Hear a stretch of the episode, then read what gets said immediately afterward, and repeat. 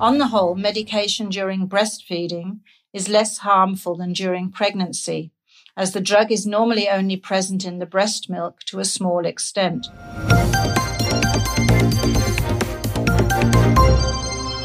Hallo und herzlich willkommen zum PTA-Funk, dem Podcast von das PTA-Magazin.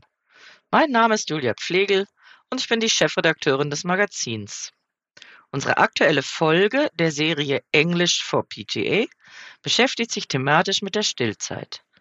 Eine junge Mutter kommt in die Apotheke und ist besorgt, weil durch das Stillen ihres Babys die Brustwarzen wund geworden sind. Hören Sie den Dialog zwischen PTA und Kundin und frischen Sie Ihre Englischkenntnisse auf. Wenn Sie den Dialog mitlesen möchten, klicken Sie auf www.das-pta-magazin.de slash Englisch. Viel Spaß beim Zuhören. Hello. I wonder if you could help me. What's the problem? My baby was born two weeks ago and I'm breastfeeding him, but my nipples are getting sore and cracked. What can I do? That's quite common in the early days. In most cases, it's due to not being well positioned and the baby not latching on properly. Both of you may need time to get the hang of it. Have you noticed whether his lower lip is tucked in? No. It should be fanned outward on the breast and his mouth should be wide open. Even if you're feeling uncomfortable, don't remove your baby while he's sucking. Break the action first by pressing down on your breast or by inserting a finger into his mouth. What can I do to alleviate the soreness? The first thing to try is to dab some of your own milk onto the nipples. It has healing properties that are ideal for soreness. You could also apply a very small amount of ultra pure lanolin. It would prevent the loss of moisture and promote healing, and you wouldn't have to remove it before feeding. My mother said she used to blow her nipples dry with a hair dryer. That is definitely not a good idea.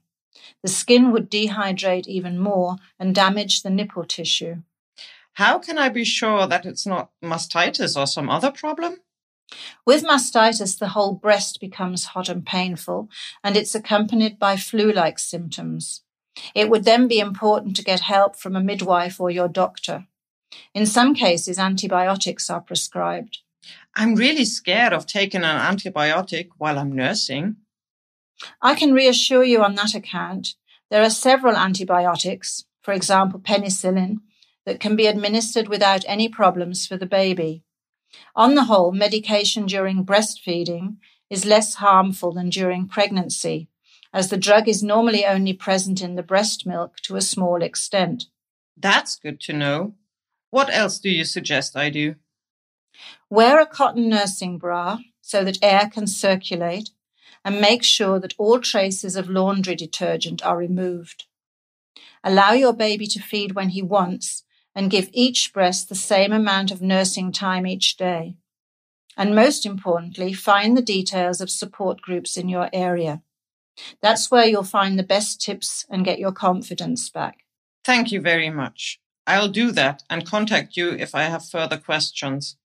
Could I have some of the ultra pure lanolin, please? Yes, of course. Das war unsere aktuelle Episode vom PTA Funk, dem Podcast von das PTA Magazin. Danke, dass Sie zugehört haben. Wir freuen uns über Downloads, Likes und Kommentare.